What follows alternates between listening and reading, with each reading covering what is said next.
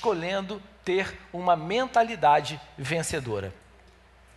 Sabe que escolher ter uma mentalidade vencedora é algo que é o princípio de você ser vencedor na sua vida. E eu quero começar essa conversa lembrando, contando uma história. Na verdade, duas histórias que me inspiraram para falar sobre isso essa noite. A primeira história foi um vídeo que eu assisti, aonde ah, falava de, do, de uma empresa que está prestes a completar 50 anos, então resolveram fazer um vídeo com o seu fundador. E ele, nesse vídeo, ele falou: Olha, eu quero ser muito sincero para vocês, eu vou falar algo pessoal. E você percebe nitidamente que ele está falando de uma maneira pessoal, não é algo, não é um script. E ele falou: Olha, quando eu e a minha equipe começamos a, a, o processo de construção dessa empresa, a gente foi ridicularizado por algumas pessoas. Falaram assim para a gente: Cara, vocês não fazem nem bicicleta, vocês querem fazer avião. E ele falou: Não, mas nós vamos fazer isso. E ele conta que nunca sai da cabeça dele, eu não lembro o dia específico, mas foi no mês de outubro de 1968, quando o primeiro avião que eles construíram decolou. E hoje a empresa é um sucesso mundial, os aviões são aceitos no mundo inteiro, uma empresa brasileira. E, e ele falou o seguinte: Olha, eu quero deixar um recado para vocês. Pensem, mas pensem muito grande, porque vocês vão ter grandes conquistas a partir do momento que vocês tiverem pensamentos grandes. Quando eu vi ele falar isso, falei: é isso, gente. O tamanho dos nossos pensamentos é o princípio do tamanho das nossas conquistas. Se você pensa pequeno, você vai ter resultados pequenos. Se você pensa grande, você já começou no caminho certo para ter grandes resultados. E a outra história foi uma coisa que eu assisti numa conferência que eu fui em maio, aonde um pastor estava contando a história dele. Ele falou assim: Olha, eu morava numa cidade e fui convidado para ser pastor numa outra cidade americana de Pittsburgh. Pittsburgh tem uma característica que é como se fosse a nossa volta redonda, é a cidade do aço nos Estados Unidos. Lá ah, ah, eles, o foco da cidade, o principal negócio da cidade é a siderurgia. E esse pastor comentou que ele ministrava na igreja sobre realidade da nova criatura. Cara, que quem era você, quem você é em Cristo, como é que sobre a vida, a, a, você ter uma vida abençoada, vida abundante, vida vitoriosa. E ele via que toda vez que ele ministrava aquilo ali para as pessoas, toda vez que ele pregava aquilo ali na igreja dele, eles recebiam, escutavam, mas aquilo ali não se refletia em nenhuma mudança na vida deles.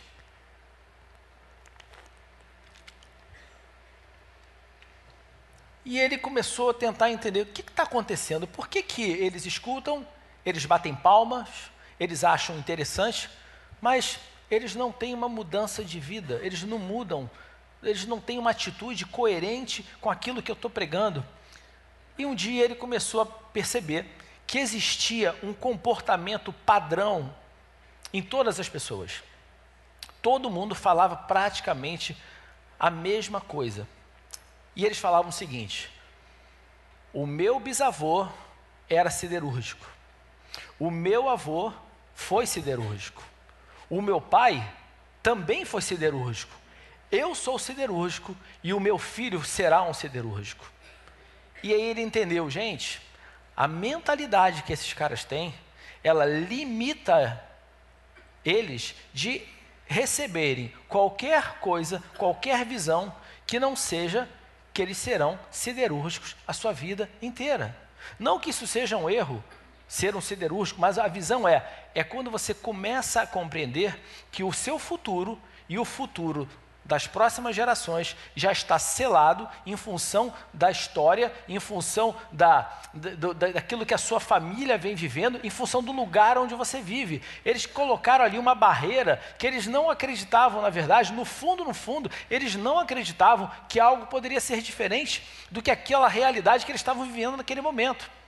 E ele entendeu, gente, se eu quiser, como pastor, que eles tenham uma verdadeira transformação de vida, que eles vivam verdadeiramente aquilo que a palavra diz a respeito deles, eles precisam mudar a sua mentalidade. Eles precisam ter uma mudança completa da sua mentalidade. Eles precisam mudar a forma como eles veem a vida. Isso lembra muito aquela história né, do, da, da história do, do, do, do, da caverna, onde você tinha pessoas que viviam na caverna e um dia um foi lá fora e viu que o mundo era diferente. Quando ele voltou, ninguém acreditava nele, achavam que ele era louco, né? Porque todo mundo vivia onde? Naquele mundinho. Eles achavam que só existia aquele mundinho ali que eles estavam acostumados. E o problema é que a gente, às vezes, sem perceber, começa a acreditar nesse tipo de verdade dentro das nossas vidas. A gente começa a ver barreiras que tentam nos limitar e impedir que a gente vá na direção do melhor para nós. E isso tudo começa na nossa mente. E isso influencia diretamente as escolhas que nós fazemos. A escolha, ela envolve um processo mental, gente, que em geral leva você o quê? Leva, leva em consideração os pensamentos, os desejos, as emoções, as crenças e, as, e os referenciais de vida que nós temos. Significa que tudo que está ao seu redor, desde o momento que você nasceu, influenciou ou influencia a sua mentalidade, que automaticamente influencia as escolhas que nós fazemos. Por isso que nós procuramos falar tanto sobre isso no grupo de, nos grupos de conexão. Porque a gente deu um exemplo, demos alguns exemplos. Por exemplo, Eva tinha, Eva e Adão tinham um relacionamento pessoal com Deus, mas eles escolheram fazer algo que era errado. Eles se deixaram levar por uma distorção que foi dado, que foi feita ali pela serpente, e mesmo sabendo quem era Deus, eles escolheram um caminho errado, não é verdade? A gente vê, por exemplo, vários exemplos na Bíblia de pessoas que fizeram escolhas erradas, mesmo sabendo que existia uma outra opção. Por quê? Porque a mentalidade foi deturpada. Porque a verdade foi deturpada na vida dessas pessoas. Então, gente, nós precisamos começar a avaliar o seguinte: quais são os nossos referenciais? O que nós estamos colocando como base para as opções, para as escolhas que a gente tem feito na nossa vida. Então, a nossa mentalidade, porque ela é construída de acordo com o tipo de informação e conhecimento com o qual a gente tem mais contato. Se você, quem vai ser mais forte na sua vida? O homem interior ou o homem exterior? Aquele que você mais alimentar, aquele que você mais exercitar. Então, se eu quero ter uma mudança de mente, se eu quero ter um, um, posicionamento de vida que me conduz à vitória, eu preciso começar a me encher de coisas que vão me colocar em uma visão, em um posicionamento que me conduzem à vitória. Se eu me encho de informações, se eu me encho de conteúdos que me paralisam ou que, que, me, que me levam ao entendimento que existem limitações com relação à minha vida, eu vou ficar limitado. Sabe, hoje aconteceu uma situação muito interessante aqui na igreja. Eu, esse é o quarto culto que eu estou ministrando essa mesma palavra. E no culto da manhã, eu, eu, eu vivi muito o que o Fragale vive. O Fragale vive, às vezes, o pessoal tacando pedra nele pela, pela internet, né? Então, hoje eu, eu, vi uma situação, pessoalmente, que acontecia aqui em carne e osso. Eu tive uma menina que estava visitando a igreja, e ela chegou aqui e falou: Pastor, eu quero agradecer, porque eu sofro, não, ou melhor, eu sofria de síndrome de, do transtorno de ansiedade. E eu vinha fazendo terapia há muitos anos. No momento que eu escutei essa palavra, eu me libertei disso. Essa palavra foi transformadora na minha vida. Ela mudou a minha forma de pensar e eu agora entendi que tudo que eu tenho passado, tudo que eu tenho vivido é fruto do do que eu penso, é fruto do que está na minha cabeça. E eu tive uma revelação para mim, essa noite foi transformadora. Fiquei muito feliz. Logo depois vieram duas pessoas que também estavam visitando a igreja. Falaram assim: Olha, eu quero questionar a sua palavra. Porque você falou aqui que todos são filhos de Deus e que Deus tem um propósito para cada um. Eu falei, é verdade. Eu falei assim, não é verdade. Deus não tem propósito para a vida de todas as pessoas. Eu falei, por quê? Porque Deus não tem propósito para aqueles que são nascidos da carne. Eu falei assim, é, mas todos são nascidos da carne. Você depois é nascido do Espírito quando você recebe Jesus como Senhor e Salvador da sua vida. Não, não, você vai querer me dizer que alguém que, que nasceu fruto de uma relação sexual ilícita é alguém que Deus tem um propósito na vida dele? Eu falei, gente, que isso? De, de onde é que vem essa visão? De onde é que vem essa visão? Porque, olha só, vocês falam que, que as pessoas podem ser salvas, mas olha só, vai ter condenação. Jesus tem a chave do inferno. Olha só, Jesus não é o carcereiro do inferno, não, gente. Ele tomou a chave para libertar. Ele não pegou a chave e disse, assim, a partir de agora quem vai botar todo mundo na cadeia sou eu. Não é isso. Na verdade, o inferno foi feito para o diabo e seus demônios. Ele não foi feito para nós. Mas o que, que é isso? É o pensamento religioso que muitas vezes vem contaminado de como nós acreditamos que deveriam ser as coisas em termos espirituais, tem que ter condenação, tem que pagar. E aí do outro lado você vê alguém que recebeu a palavra porque estava com o coração puro para receber aquilo ali. Jesus vivia isso direto. Quem, a, quem eram aqueles que resistiam a Jesus? Os religiosos. Quem recebia de bom grado o que Jesus pregava? Aqueles que não tinham o menor conhecimento das coisas referência à religiosidade. A gente vê que Jesus ele sempre pregou, ele sempre libertou, ele sempre foi muito cuidadoso, abençoador daqueles que não conheciam nada e sempre pegou pesado exatamente com aqueles que achavam que sabiam tudo. Por quê? Porque queriam, na verdade, ser defensores daquilo que eles acreditavam. Eles queriam que Jesus pregasse aquilo que eles estavam querendo ouvir, aquilo que ratificasse o seu posicionamento de vida, enquanto os outros estavam preocupados em ter um relacionamento real com Ele, em receber a verdade do reino de Deus. Essa é a verdade. Então, gente, eu quero falar para vocês, isso é uma questão de mentalidade. Então, a sua mentalidade, ela pode também ser contaminada dentro de uma igreja. Pode ter certeza disso. Por isso, nós temos que avaliar muito o que nós escutamos, em termos de ministração, de pregação, até o que a gente canta nos louvores. Eu não sei vocês, mas eu já fui visitar alguns lugares que na hora do louvor eu fiquei calado, porque eu me recusei a cantar aquilo que o pessoal estava cantando. De jeito nenhum eu ia falar aquilo ali. Alguém já viveu isso aqui?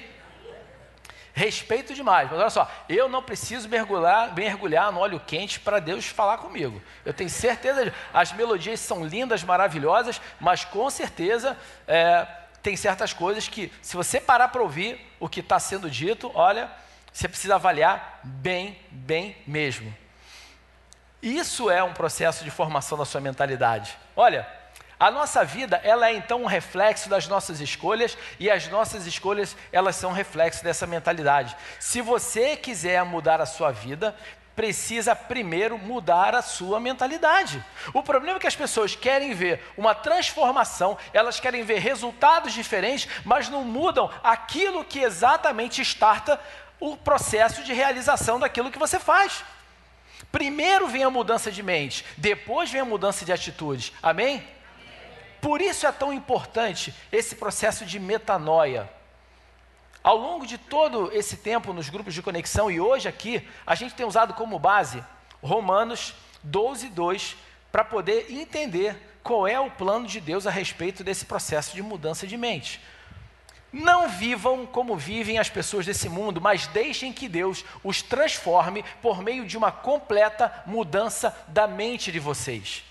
Ou seja, Deus permita que Deus te transforme através de uma mudança da sua mente. Assim vocês conhecerão a vontade de Deus, não aquilo que está sendo dito para você em função da sua cultura familiar, da cultura da sociedade que você vive, ou em função da sua própria experiência de vida. E conhecerão a vontade de Deus, isso é aquilo que é bom, perfeito e agradável a Ele. A vontade de Deus ela é boa, perfeita e agradável para nós. A Bíblia fala que ele diz: Eu é que sei que pensamentos eu tenho a seu respeito são pensamentos de paz e não de mal, para que você tenha o fim que você deseja. Então eu quero te dizer aqui nessa noite: doa quem doer. Você foi criado por Deus com um propósito específico para a sua vida, e esse propósito é bom, ele é perfeito, ele é agradável para Deus e para a sua vida. E aí aquele louvor fala: porque teu é o reino, tu é a glória, a decisão é dele, não é do que as pessoas pensam. Você tem que entender o seguinte: ele já declarou, ele já decretou você e eu como mais do que vencedores em Cristo Jesus. Falem o que quiser, pensem o que quiser, isso não vai mudar, isso é uma verdade na palavra.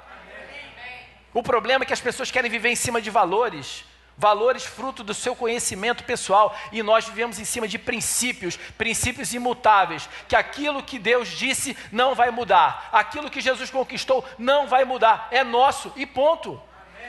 Amém? O que a gente tem que fazer é tomar posse disso.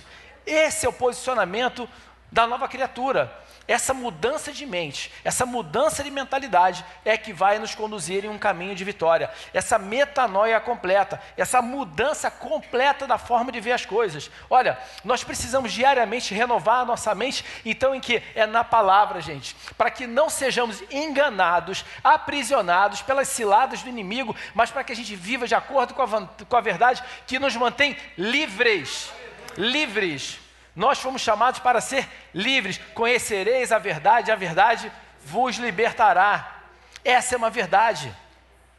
A base para fazermos boas escolhas está então na qualidade do que pensamos e como distinguimos os pensamentos que são oferecidos a nós todos os dias. Todo dia alguém vai te dar uma opinião.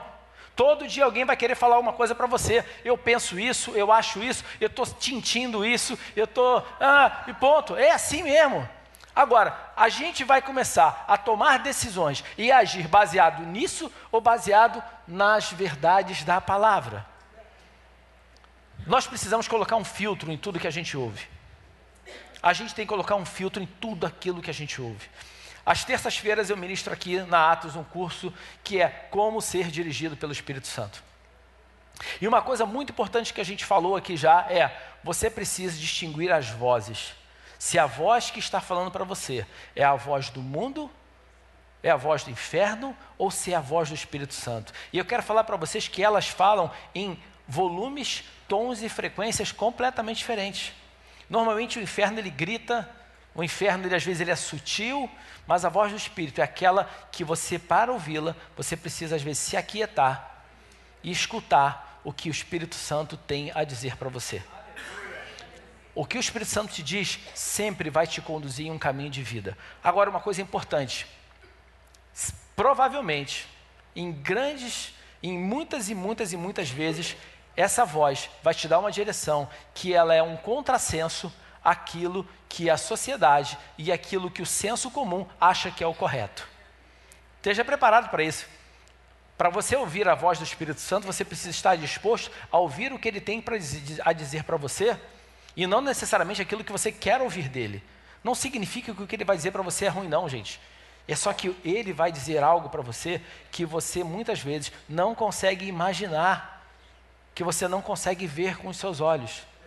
Então, distingue, distingua de uma maneira muito clara: quem está falando comigo? É o mundo, as circunstâncias ou é Deus? Renovar a mente é um processo no qual tomamos conhecimento do que é a vontade do Pai e passamos a crer então de uma maneira correta. Vocês são filhos amados, filhos queridos, filhas amadas, filhas abençoadas. A vontade do Pai é boa para você.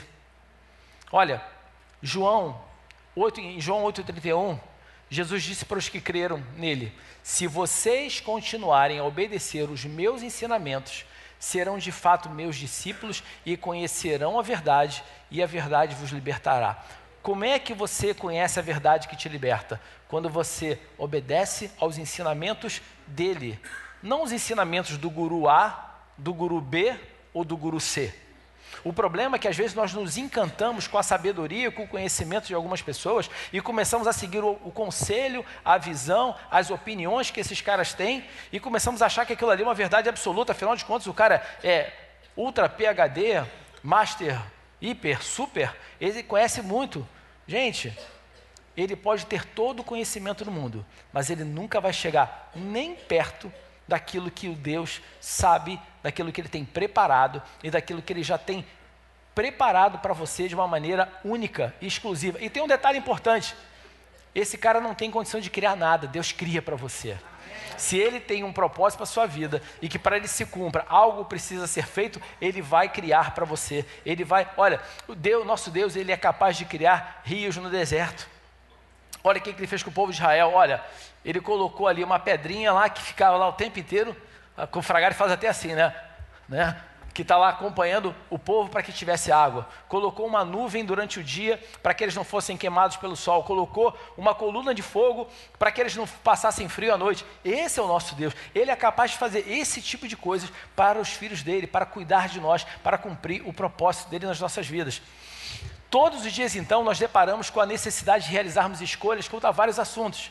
Então eu quero perguntar para você hoje, nessa noite, em que se baseia o seu processo de escolha? Em suas emoções, nas suas crenças, nas tradições, nas circunstâncias ou na verdade da palavra?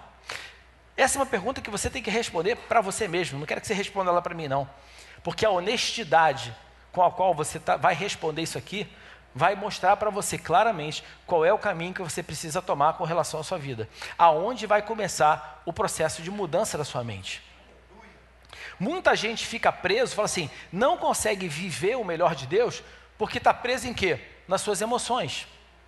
Não consegue sair daquilo ali porque ela vive pelo que está ali na, na sua alma. Outros têm crenças tão arraigadas, crenças familiares, crenças que são espirituais, fruto da, fruto da tradição familiar, que ela não consegue liberar, se livrar daquilo.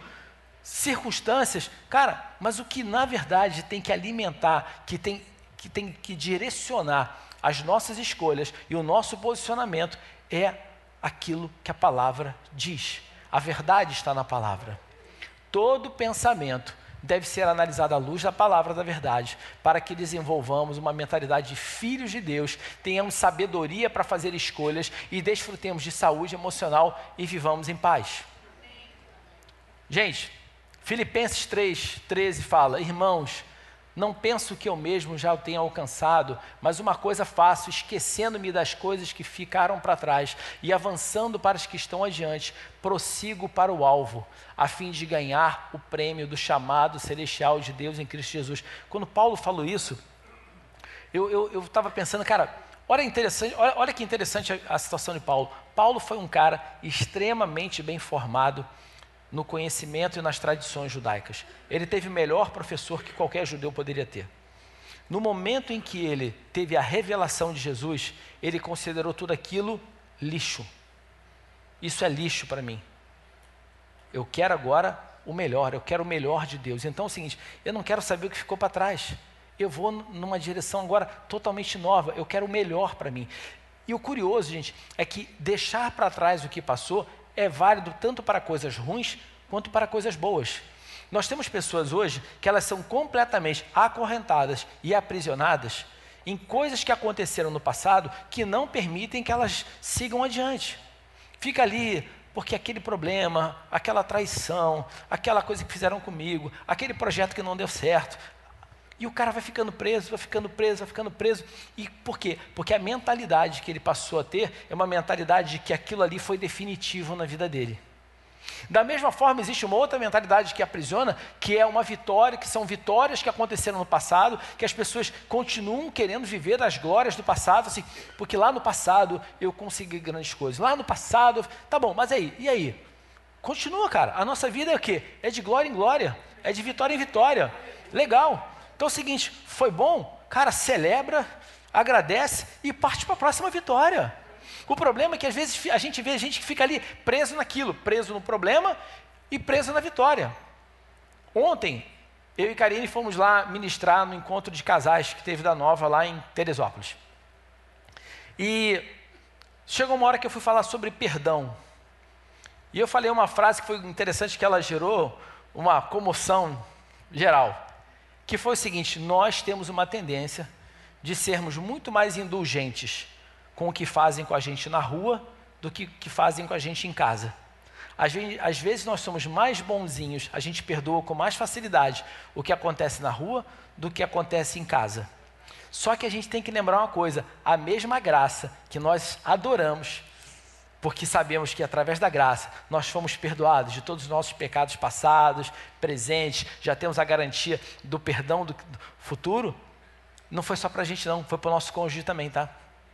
Aquela, essa mesma graça que é válida para nós também é válida para o nosso cônjuge. E trazendo para cá, também é válido para as pessoas que te magoaram, que te prejudicaram. A graça ela é válida para todos. E o problema é que às vezes a gente fica assim, eu não aceito que essa pessoa seja abençoada porque ela fez isso, aquilo, aquilo outro. Só que quem está preso é você, porque quem está com a mentalidade errada é você. Na verdade, nós temos que torcer para que aquelas pessoas que nos prejudicaram, elas recebam a graça de Deus e sejam transformadas. Porque o que o inferno quer é exatamente que elas fiquem aprisionadas e que a gente também fique aprisionado em função da gente querer que eles estejam lá. Essa é uma mudança de mentalidade que a gente precisa ter. Olha, a nossa mente, ela é a área mais vulnerável, mas também é a área mais poderosa que nós temos. Por isso a gente precisa ter tanto cuidado com ela. O inferno ele começa todo ataque nas nossas vidas a partir da nossa mente. Porque olha só, se ele ataca o seu físico, mas você tem uma mentalidade que sabe que pelas pisaduras de Jesus você foi sarado, você está preparado para combater aquilo que ele tenta jogar contra você. Amém? Se ele tenta atacar as suas finanças, você e você tem uma mentalidade alinhada com a palavra de Deus, você sabe que o Senhor, em sua riqueza e glória, há de prover cada uma das nossas necessidades. E assim eu poderia falar N versículos aqui, com os quais você, tendo uma mentalidade correta, você pode responder a cada ataque do inimigo contra a sua vida. Agora, se ele afeta primeiro a sua mentalidade, você é um alvo fácil para tudo que você está recebendo ali de pancada na sua vida. Por isso a mente, ela é um campo, ela é tão vulnerável, mas ao mesmo tempo ela é poderosa. Por quê? Porque se você crê corretamente, você se posiciona na maneira, na maneira correta e você imediatamente começa a rechaçar todo tipo de ataque, todo tipo de dardo maligno, maligno que vem contra a sua vida. Eu contei aqui um exemplo que eu vivi na minha vida, é, na minha vida profissional. Um dia eu estava numa situação que eu estava sendo muito atacado, muito pressionado, de uma maneira muito injusta. E eu fiquei muito, eu estava realmente triste com o que estava acontecendo. Um dia acabou uma reunião e eu fui para o hotel, peguei o telefone, liguei para a Karine e contei para ela o que estava acontecendo. E ela começou a ministrar na minha vida, começou a, a trazer palavras de Deus, a palavra de Deus sobre a minha vida, me dando incentivo, me encorajando. Quando a gente desligou o telefone, eu comecei a chorar. Mas eu chorei muito, chorei muito. Aquilo ali para mim foi um momento de sabe, de, de, de me entregar na presença de Deus, eu estava triste. No meio desse choro, eu escutei uma vozinha falar assim para mim: Você é salvo. Na hora que eu escutei aquela coisa, você é salvo, eu imediatamente eu imaginei, eu visualizei o capacete da salvação sobre a minha cabeça. E eu tive o entendimento seguinte, cara, Deus está mostrando o seguinte, cara, não permita que nada que nada que está sendo dito, falado ou feito interfira no entendimento de quem você é, que isso penetre na sua mente. Na hora que eu tive aquele entendimento, dali a pouco eu escutei isso no meu coração. Você é salvo, significa que você é meu filho, você é um abençoado, ninguém toca em você, eu te protejo, eu te abençoo, eu te dou a vitória. E ali eu fui sendo renovado nas minhas forças e na minha esperança, que naquele momento eu declarei algo que foi profético. Falei assim: eu declaro aqui, Senhor, em nome de Jesus, que vai ser assim, assim, assim e assado. E exatamente da maneira que eu declarei, assim aconteceu na minha vida. No momento que você começa a ter um entendimento real de quem você é e fazer uso das armas espirituais que você tem para combater esse tipo de ação maligna contra você, meu amigo, a sua mente começa a ser um lugar poderoso e não mais num lugar vulnerável do seu corpo, do seu ser. Salmo 1, de 1 a 3 fala: Felizes são aqueles que não se deixam levar pelos conselhos dos maus, que não seguem o exemplo dos que não querem saber de Deus e que não se juntam com os que zombam de tudo que é sagrado. Pelo contrário, o prazer deles está na lei do Senhor e nessa lei meditam de dia e noite. Vamos parar por aqui, olha só. E Salmo está falando claramente o seguinte: escolha as suas companhias. Escolha quem são as pessoas que te influenciam, quem são as pessoas que você escuta, quem são aqu aqueles que têm sido referenciais na sua vida. Significa que para você ser mais do que vencedor, você talvez tenha que acabar com determinados relacionamentos que você tem hoje. Talvez você tenha que escolher melhor as pessoas que, com quem você tem se relacionado, com quem você tem investido o seu tempo. Isso pode parecer meio duro, mas essa é uma realidade na nossa vida. Eu não posso me cercar de pessoas que me puxam para baixo. Eu tenho que me cercar de pessoas que me apoiam, que são verdadeiras comigo. Não, é, não são pessoas que ficam me bajulando, dizendo, ah, está tudo lindo, maravilhoso. Não. Às vezes o melhor amigo que você tem é aquele que vai falar para você uma verdade que ninguém tem a coragem de falar, mas fala uma verdade porque te ama, porque quer o seu bem e porque quer ver você lá em cima. Agora, aqueles que ficam ali só te bajulando, ou que ficam só te dizendo, não vai dar, não consegue, está difícil, está ruim. Cara, se livra desse tipo de gente no seu, no seu meio de relacionamento. Amém? Amém? Essas pessoas são como árvores que crescem na beira de um riacho. Elas dão frutas no tempo certo e as suas folhas não murcham. Assim, tudo o que essas pessoas fazem dá certo. Se você escolha, se você escolher as influências corretas, os relacionamentos corretos, escutar palavras corretas na sua vida, você vai dar frutos no tempo certo e tudo que você fizer vai dar certo. Olha só, gente, essa história de o tempo certo. Olha o que, que aconteceu quando Abraão resolveu escutar o conselho da mulher dele. Pô, Abraão, será que esse negócio de Deus te dar um filho é do jeito que você está pensando mesmo? Tu acha que eu vou gerar um filho, eu já velhinha desse jeito, a gente não conseguiu gerar enquanto a gente era novo, tu acha que Deus vai fazer isso mesmo? E ela começou ali a colocar na cabeça dele a visão dela, a opinião dela. Só que eu quero fazer uma pergunta: a promessa de Deus foi para ela ou foi para ele? Foi para ele. Ele tinha que fazer o quê? Olha só, mulher, fica na tua aí, que tu não sabe de nada. Deus falou foi comigo. E ele prometeu para mim, ele vai cumprir, cara. Então, segura a tua onda, aguenta aí, que tu vai, tu, você vai ver a glória de Deus se manifestar e vai ser nessa sua barriguinha aí, ó. Essa é a verdade. Mas não, ele se deixou influenciar pela opinião dela, começou então ali questionar: será que eu entendi direito? Sei lá, acho que não. Aí fez a lenha que fez, que até hoje a gente está pagando aí, o, a gente vê as consequências da escolha errada que ele fez, porque ao invés dele ouvir aquilo que Deus prometeu, ele se deixou influenciar pela opinião de alguém sobre o qual a revelação não estava. Então, olha só, o que Deus falou para você, ele falou para você, e ele vai cumprir o que ele falou para você. Se ele te deu uma palavra, persevere, porque no tempo certo isso vai se vai frutificar e você vai receber sobre a sua vida. Tudo tem o seu tempo. Tudo tem o seu tempo certo. Olha só, fruta colhida antes do tempo. Olha, come uma banana que foi tirada antes do tempo. Ela tem um gostinho esquisito, né? Deixa ela passar o tempinho dela ali.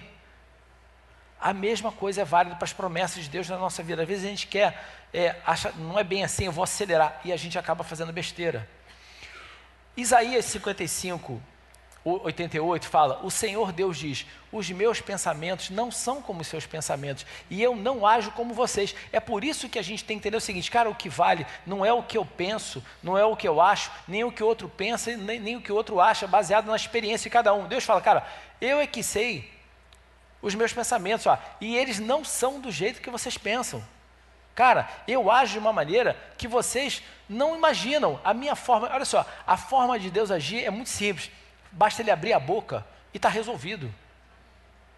É só, ele falar, é só ele falar, faça, faça, faça. Não é verdade?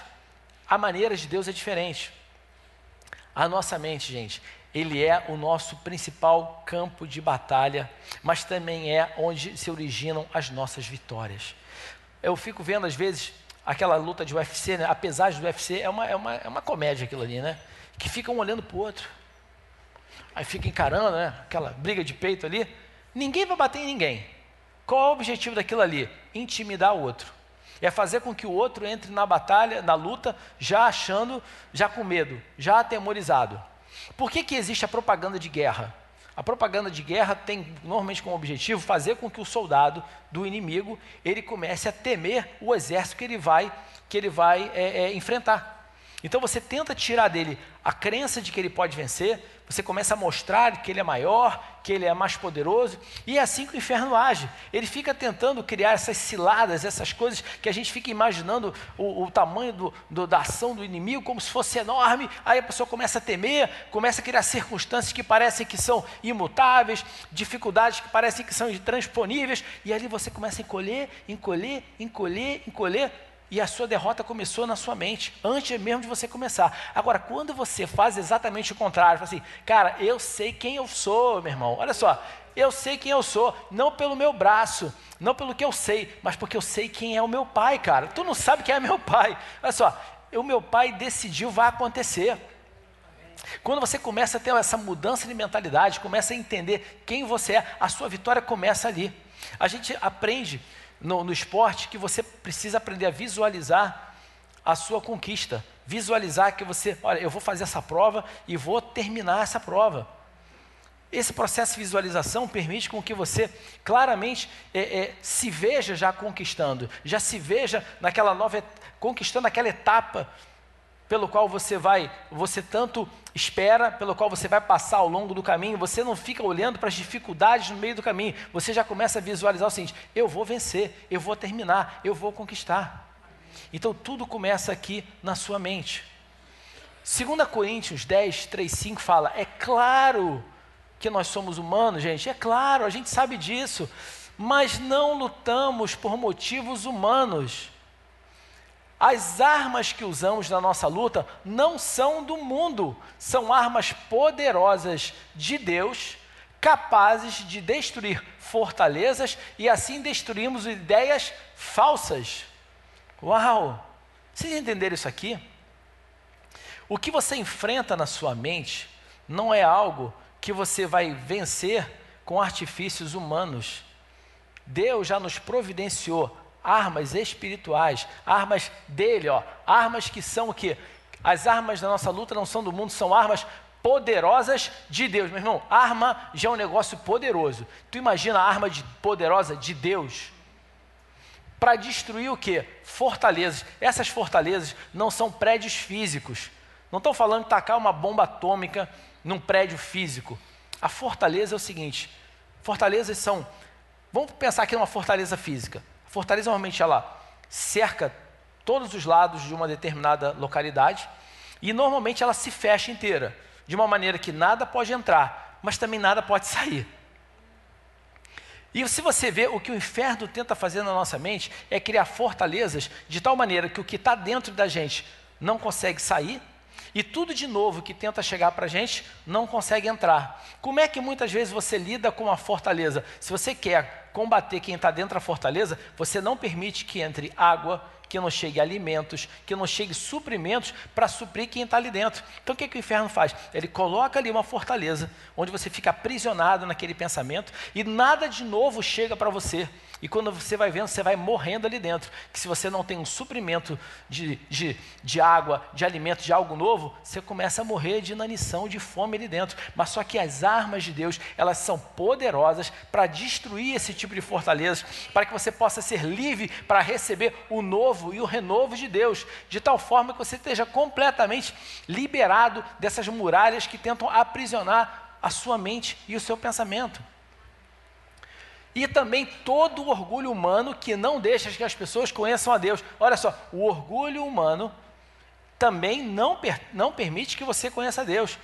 Eu sou autossuficiente, eu posso tudo. Cara, eu sou um cara extremamente bem formado, capacitado, eu sou um intelectual. E isso vai impedindo com que as pessoas tenham um perfeito entendimento de Deus. Mas fala, dominamos então todo o pensamento humano e trazemos com, fazemos com que eles obedeçam a quem?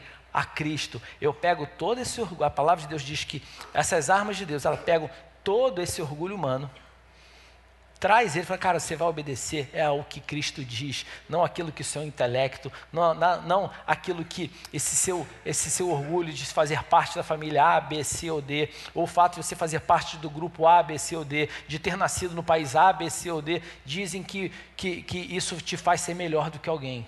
Não, o que vai agora, a partir de agora, dominar o seu pensamento é aquilo que a palavra de Deus fala, é o que Cristo diz.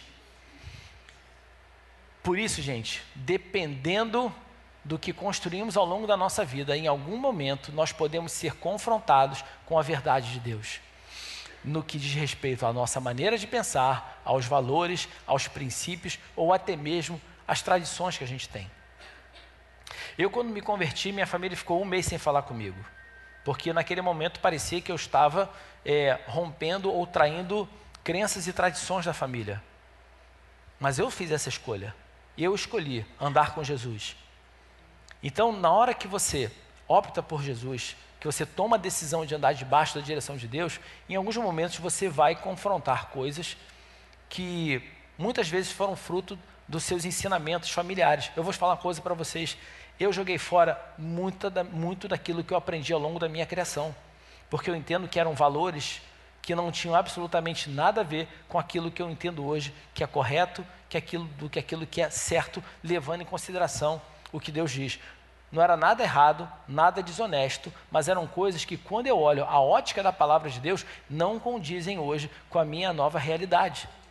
Então você tem que tomar uma decisão. Eu sou filho de, que, de quem? A qual família eu pertenço? Porque a palavra de Deus diz que quando você recebe Jesus, você é tirado do império das trevas e levado para o reino de Deus.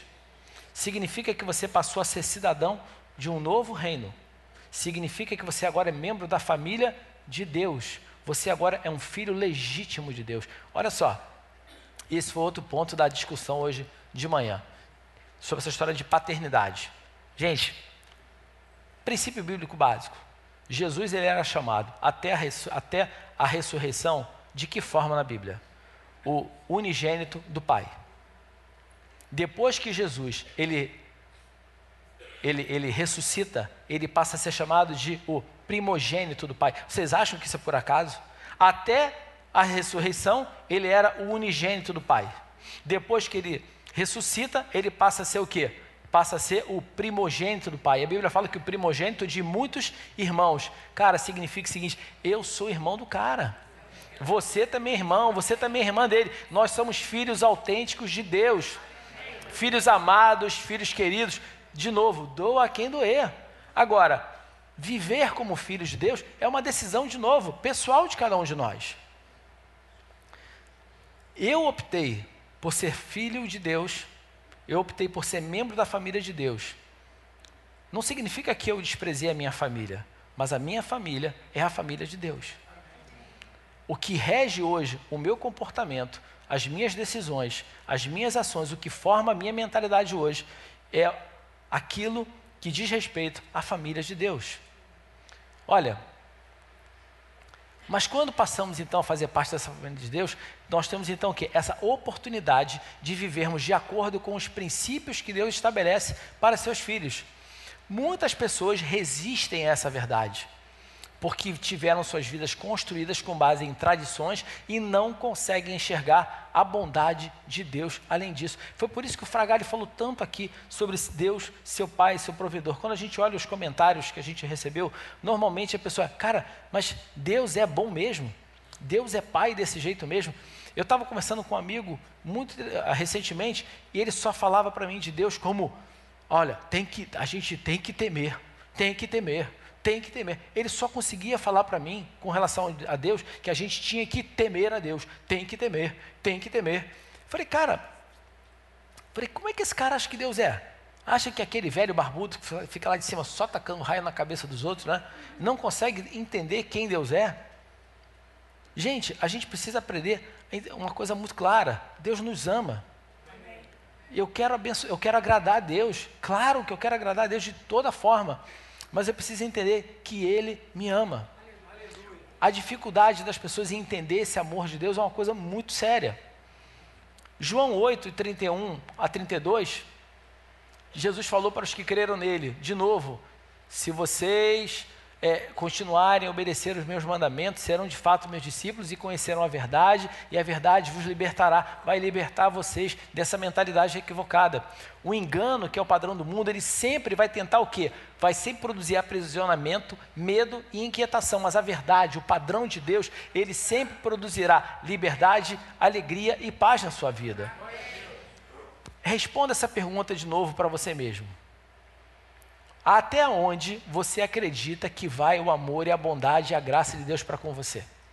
De novo, essa resposta faz a diferença, vai fazer a diferença na sua vida com relação à mudança da sua mentalidade. Se você acredita que, essa, que, que, que só vai até um determinado ponto, você só vai enxergar o amor de Deus até aquele ponto. Quanto mais, quanto maior for a sua noção no que diz respeito ao amor de Deus por você, maior a sua capacidade de receber esse amor dele. Mas o próprio Deus responde isso para a gente na palavra. Em 1 Coríntios 2,9, porém, como dizem as Escrituras Sagradas, o que ninguém nunca viu, nem ouviu, e o que jamais alguém pensou que podia acontecer, foi isso que Deus preparou para aqueles que o amam. Quero dizer para você, você pode ter a imaginação mais fértil do mundo, você não vai conseguir imaginar o tamanho do amor que Deus tem por você. Então, olha só, imagine de uma maneira escancaradamente assombrosa. Pensa assim, cara, ele me ama, mas me ama pra caramba. Então, olha só, quanto maior você puder imaginar esse amor de Deus, maior você vai, mais e mais e mais você vai poder desfrutar desse amor de Deus. Porque ele fala isso, ó, jamais, ninguém nunca viu, nem ouviu, nem jamais imaginou o tamanho desse amor dele por nós. Aí você vai me perguntar, mas pastor, como é que eu faço, né? Para poder ter acesso a isso, como é que eu recebo esse negócio na minha vida? Como é que essas, essa coisa toda boa que você está falando vai chegar para mim? Vamos lá. Vamos lá em João, Jesus fala. O que, que os caras perguntaram para Jesus? Jesus, cara, o que que Deus quer que a gente faça? Jesus falou, cara, Ele quer que vocês creiam naquele que Ele enviou. O caminho está em crer em Jesus. Está em crer que a obra que Jesus fez, ela foi suficiente, ela foi plena para que você e eu tenhamos essa vida abundante. Você não é abençoado em função da sua, do seu desempenho, em função da sua performance, mas em função do desempenho de Jesus.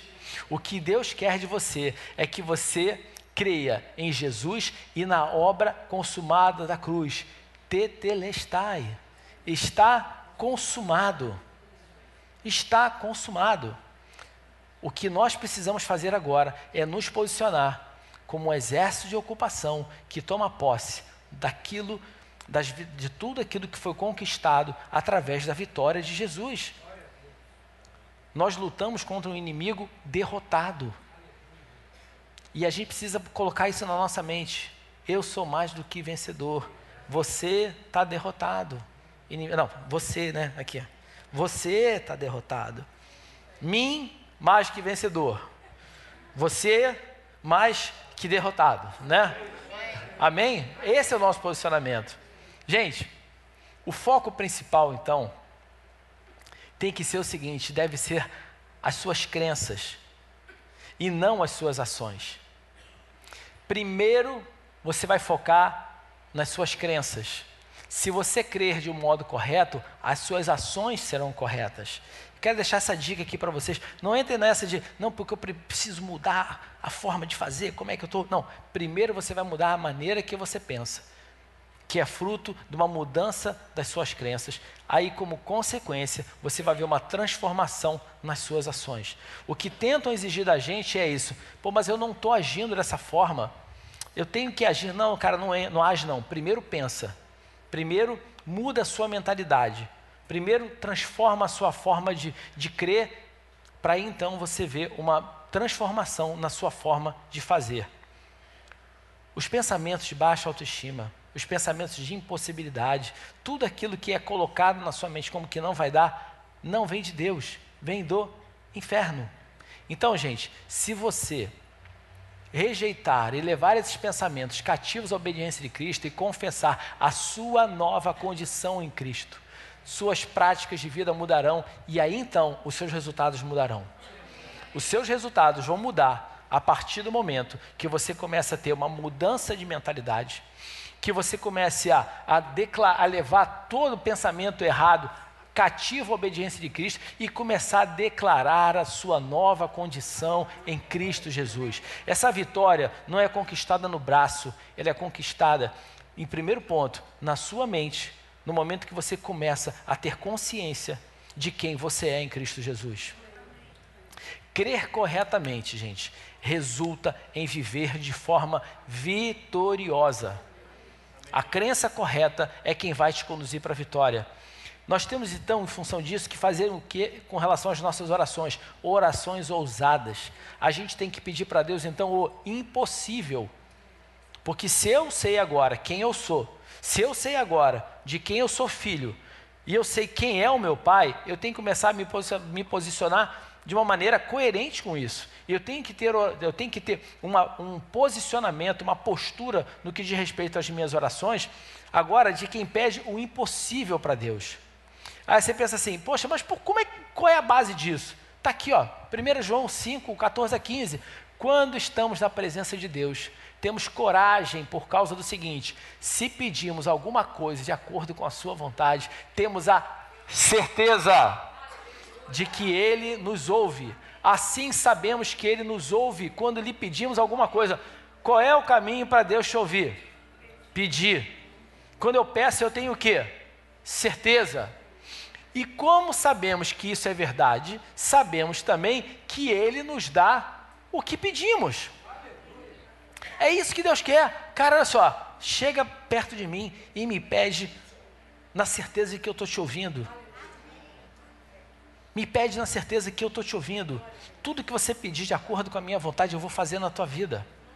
Pedir a Deus de uma forma ousada, gente, não é abuso, isso agrada a Ele.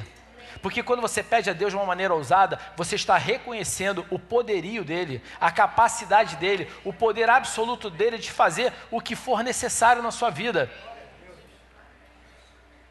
É isso que ele quer, que nós vivamos de uma maneira que honre o nome dele, que honre o poder dele. Eu quero terminar essa noite falando sobre Mateus 6, de 31 a 34, que diz o seguinte: Portanto, não se preocupem, dizendo: o que, que nós vamos comer? O que, que nós vamos beber? Ou o que vamos vestir? Pois os pagãos é que correm atrás dessas coisas. Mas o Pai Celestial sabe que vocês precisam delas. Busquem, pois, em primeiro lugar, o reino de Deus e a sua justiça, e todas essas coisas lhes serão acrescentadas. Quero lembrar uma coisa para vocês: buscar o reino de Deus e a sua justiça. O reino de Deus está em a gente reconhecer Jesus como nosso Senhor e Salvador. E temos que lembrar que no momento que nós fazemos isso, nós nos tornamos justiça de Deus.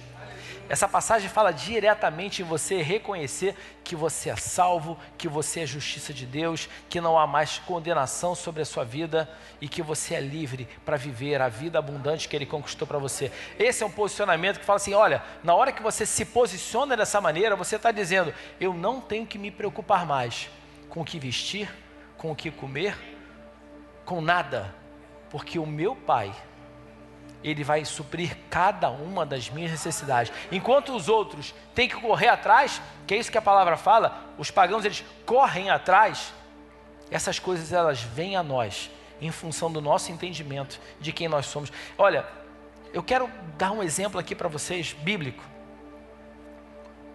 A história do filho pródigo.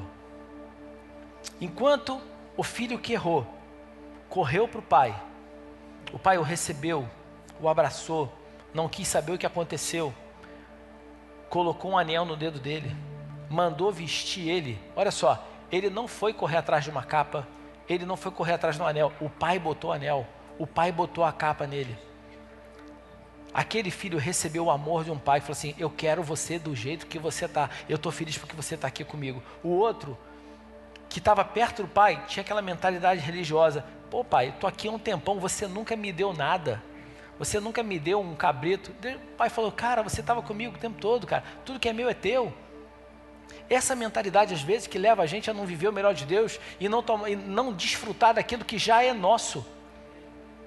E o Pai está disposto a dar o melhor para cada um de nós. E a gente fica com essa visão limitada do filho mais velho, assim, pô, você nunca me deu nada. O pai falou, cara, tudo que é meu é teu. Toma posse, cara. Vem aqui e pega.